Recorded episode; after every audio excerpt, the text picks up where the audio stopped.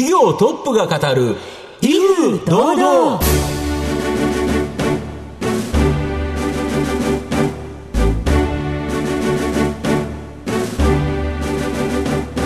毎度相場の福の神こと藤本信之です。アシスタントの飯村美希です。この番組は巷で話題の気になる企業トップをお招きして番組の指揮者的役割である財産ネット企業調査部長藤本信之さんが独特のタクトさばきでゲストの人となりを楽しく奏でて紹介していくという企業情報番組です。ということで今日も楽しみでございますね。そうですね、はい、今日9月25日、はい。藤本54回目の誕生日ということでそうなんですか？実は今日はですね浅田真央ちゃんと一緒の誕生日と、で B 型164センチと、なんと血液型、あの身長がですね、一緒なんですよ。あら。ただし体重と年齢がほぼ倍という感じですかね。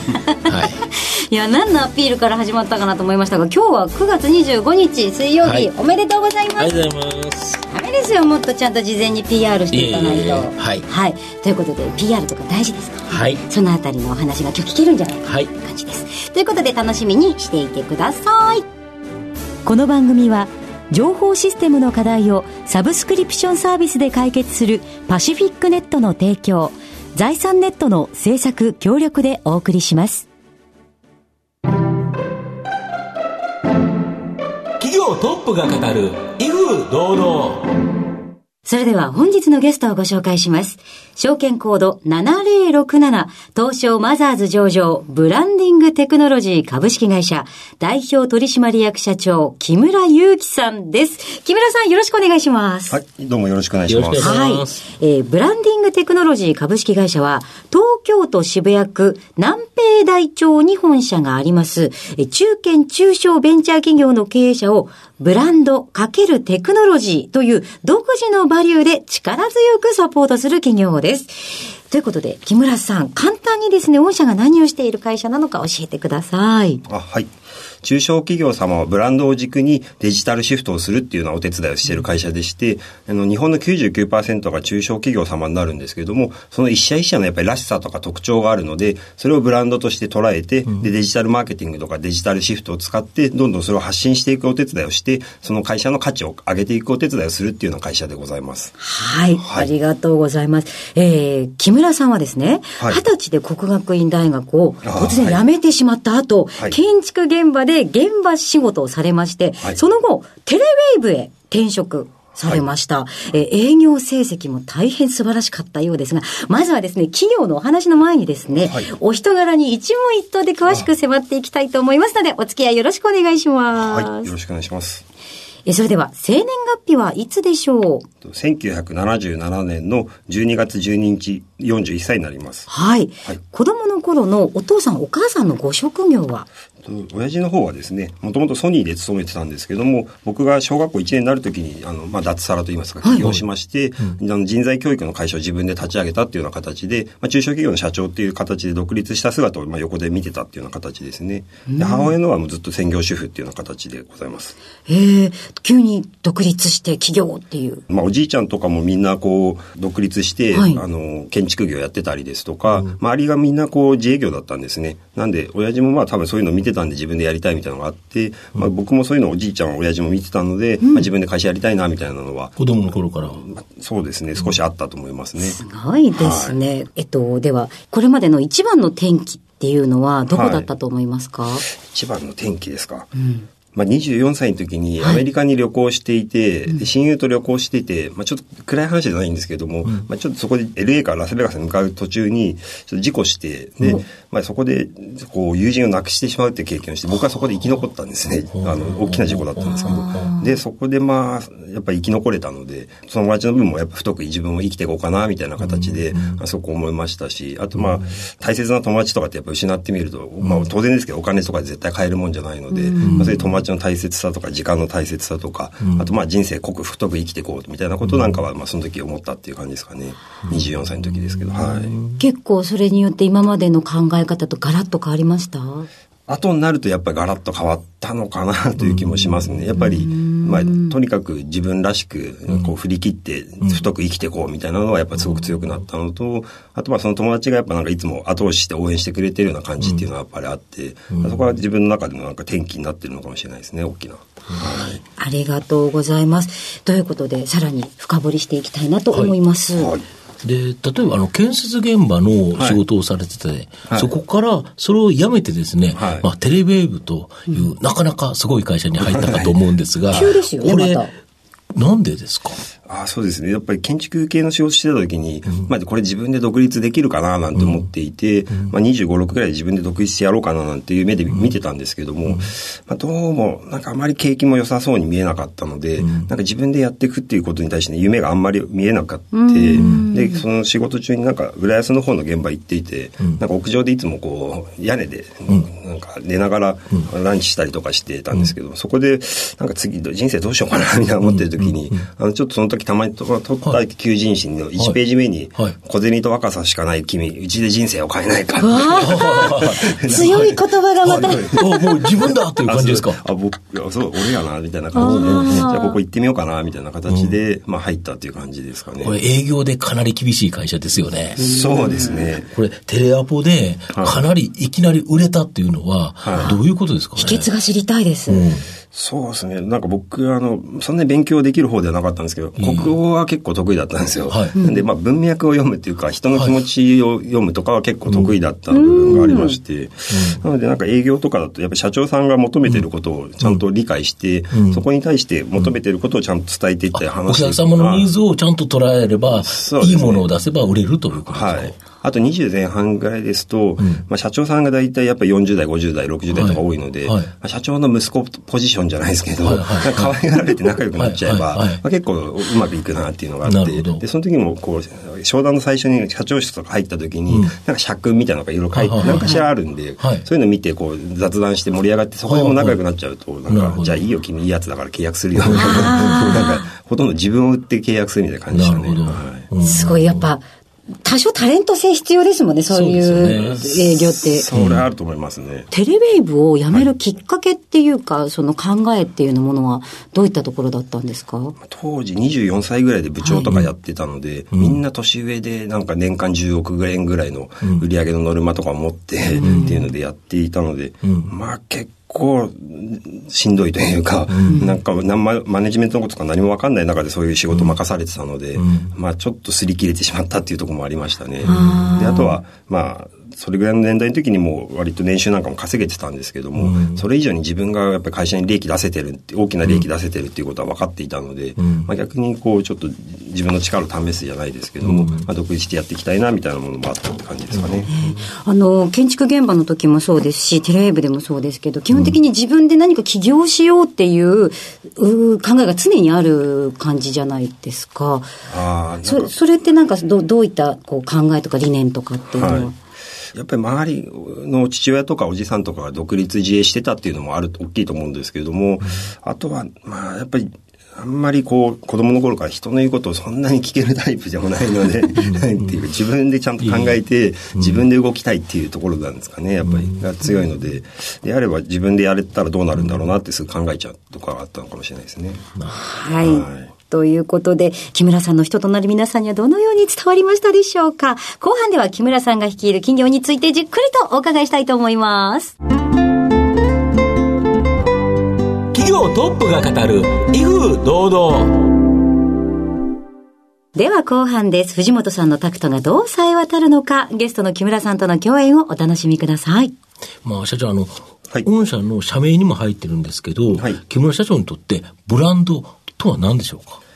ブランドっていうのは、まあ、私、ブランドファーストっていう本を2015年4月に上市させていただいてるんですけども、そこでブランドっていうのはらしさっていうふうに定義してまして、はいはいはいなんで、会社って法人じゃないですか。なんで、法人の人格のらしさっていうことをブランドっていうふうに言っています。うんはい要は人が集まったのが法人になってるけど、はいそれにも人格があるとあそういうことでその会社らしい、何が持ってそのらしさというのを表現するかということですか？そうですね。なるほど。で、そのブランドをですね、確立させるというところで、はい御社では4つの、えーアルファベットの I、あこれをですね、大切にされているとか。はい。CI、VI、MI、BI っていうんですけども、はい。まあ、一個一個解説しますと、はい。CI がコーポレートアイデンティティ。はい。っていうことで、まあ、会社のアイデンティティを司る言語ですね、企業理念という存在意義だったりビジョンってどこを目指すんだとか、はい。行動指針とか、はい。そういう言葉になってるコーポレートアイデンティティを CI っていうんですね。うん。で、そういう CI が明確になってくると、ん。続いて VI っていうビジュアルアイデンティティ。はい。まあ、これはロゴだったり、はい。色味だったり、ホームページだったり、動画だったり、そうです。はいまあ、人だったらファッションとか、そうですよね。いはい。うん。うんのが VI っていうんですね。うん。で、MI っていうのはマインドアイデンティティ。はい。で、その会社らしいマインドの持ち方とか考え方とか、はい。はいそういうものの社員のマインドに影響を与えていくのを MI って言ってまして、こういうのは人事制度とか、あの会社の風土とか、うんうん。カルチャーとか、そういうもので育まれてくるっていう感じですね。で、BI っていうのが、ビヘイビアアイデンティティって、その会社らしい態度、振る舞いっていうんですかね。はい。これももう、その上司がどういう人で、どういうことを価値判断を持っててとか、そういうやっぱり会社の風土の中でか、あの、育まれてくると思うんだと思うんですけども、それがこう、全部連動してくると、あの、会社のやっぱりブランドとして出来上がってくるというふうに捉えています。あでもだって、あの会社さんに頼むと、いつも小さなことコツコツやってくれるんだよね、とかっていうのも、それなんかマインドとか、あと、その風土とかあそうですね。の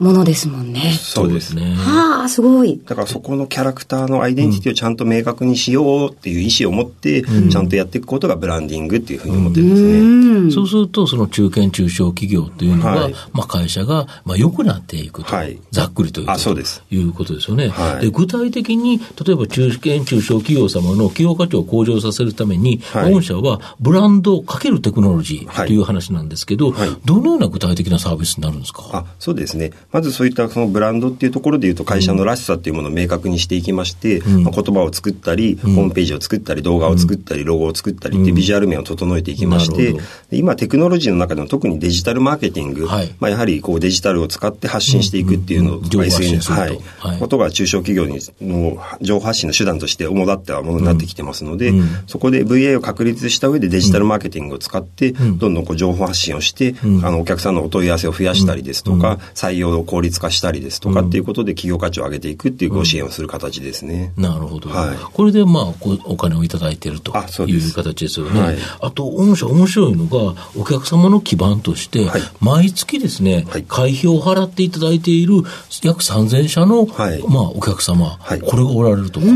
そうですね。やはり中小企業様なので、あの CMO っていうチーフマーケティングオフィサーみたいな、社内にマーケティングの責任者っていうのがいらっしゃらない会社がほとんどなので、そうするとこういったブランドですとか、事業戦略、マーケティング戦略みたいなことを外部で相談乗れる、まあ、顧問みたいな感じですかね。アドバイザーみたいな形として我々の立ち位置を確立させていただいておりまして、で毎月会費をいただきながら、そのアドバイスだったりサポートをしているっていうような形ですね。うん。これだけ3000のお客様がいると、はい。まあ実際ビジネス的には、まあその企業様に様々ないい製品、いいサービスが出てきたら、はいまあこれをご紹介することによって、まあ御社の売上収益も上がるということですか？あそうです。なので、やはりこういうファーム型といいますか、しっかりとこう、農場というイメージで作っていきまして、はい。で、そこを豊かにしていきながら、我々がどんどん新しい価値とかお客様に提供していって、あるお客様で成功した事例があれば、それをまた他のお客様にご紹介してっていう形を取っていけると、あの企業理念である共存共栄という形で、長期で一緒にこう、成長し合って発展し合えるような関係性が築けるかなというふうに思ってまして、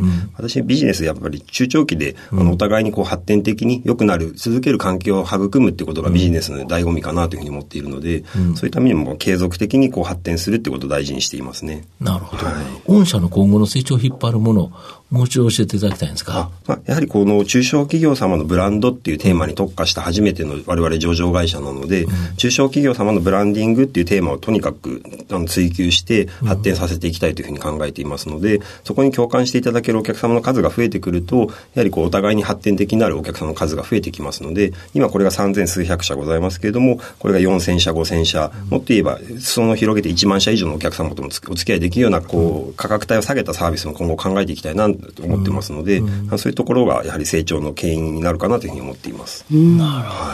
あの、例えばなんですけど、名前を変えたりっていうのを途中でおっしゃってましたけど、はい、それってどういう事例でですか？これ私の会社ももともと昨年の10月末までは株式会社フリーセルっていう社名だったんですよ。はい、昨年の11月1日にブランディングテクノロジーっていうのに称号変更しまして、うん、今回上場させていただいたっていう形なんですけども、やはり上場って会社にとっても大きな節目になりますので、はい、その時に一言で言って、この会社のイメージが想起できるような名前にできるかってすごく大切なので、うん、やっぱりリブランディングってそういうタイミングに合わせて、さらっとこう、発信していくっていうんですかね。うん、そういうことをやっていく形、イメージですね。ああ、もう自分の会社でも実践っていう実践です ね。そうですよね。すごくが良くなかったら、それはね、えっ、ー、と、その人に聞いても仕方ないなと思っちゃいますもんね。そうなんですよ。非常にわかりやすかったですね。ありがとうございます。はい、えー、ではですね、最後になりますが、毎回いらしたゲストに、えー、お聞きしているものがありまして。はい。社長、あの、はい、あなたの心に残る四字熟語、これを教えていただきたいんですが。はい。私の好きな言葉は一日一生という言葉を大切にしていまして、はい、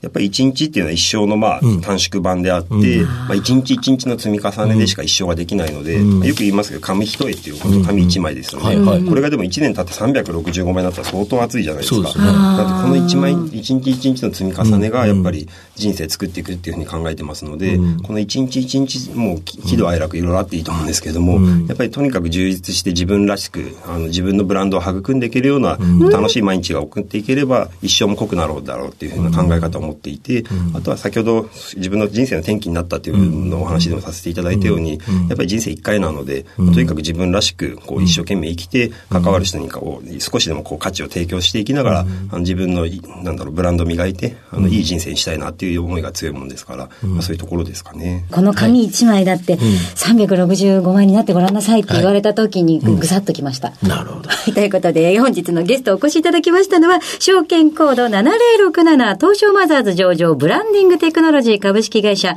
代表取締役社長木村祐樹さんにお越しいただきました。木村さんどうもありがとうございました。どうもありがとうございました。どうもありがとうございました。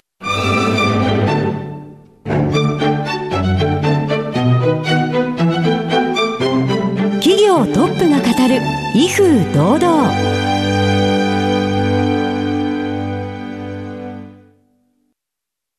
IT の活用と働き方改革導入は企業の生命線。東証2部証券コード3021パシフィックネットは IT 機器の調達、運用保守、クラウド活用まで情報システム部門をサブスクリプション型サービスでサポートし、企業の IT 戦略を応援する信頼のパートナーです。取引実績1万社を超える IT サービス企業。東証2部証券コード3021パシフィックネットにご注目ください。お送りしてきました。企業トップが語る威風堂々。そろそろお別れのお時間です。え今日のゲストはブランディングテクノロジー株式会社代表取締役社長木村祐樹さんでした。木村さんやっぱり営業畑にずっと長らくいらっしゃったというだけあって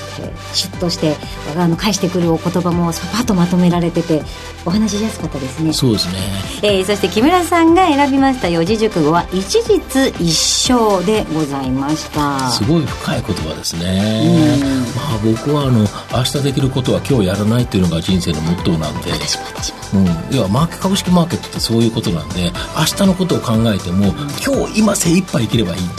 ということかな、あのブランドはきっと一日にしてならずっていう、だから小さな積み重ねをしていきましょうっていう考えがもう常にあるということなんだろうなって、ちょっとあのなんか反省するところがありました、なので今日こういうお話が聞けて非常に良かったなと思いました、皆さんはいかがだったでしょうか、えー、ぜひ終了後もラジコのタイムフリーはもちろんポッドキャストでもお楽しみいただけますので、えー、ラジオ日経のウェブサイトから当番組の、えー、ホームページをご覧いただきたいなと思います。それではここまでのお相手は？藤本信之と飯村美希でお送りしました。来週のこの時間まで。ほなさいなら。この番組は情報システムの課題をサブスクリプションサービスで解決するパシフィックネットの提供。財産ネットの制作協力でお送りしました。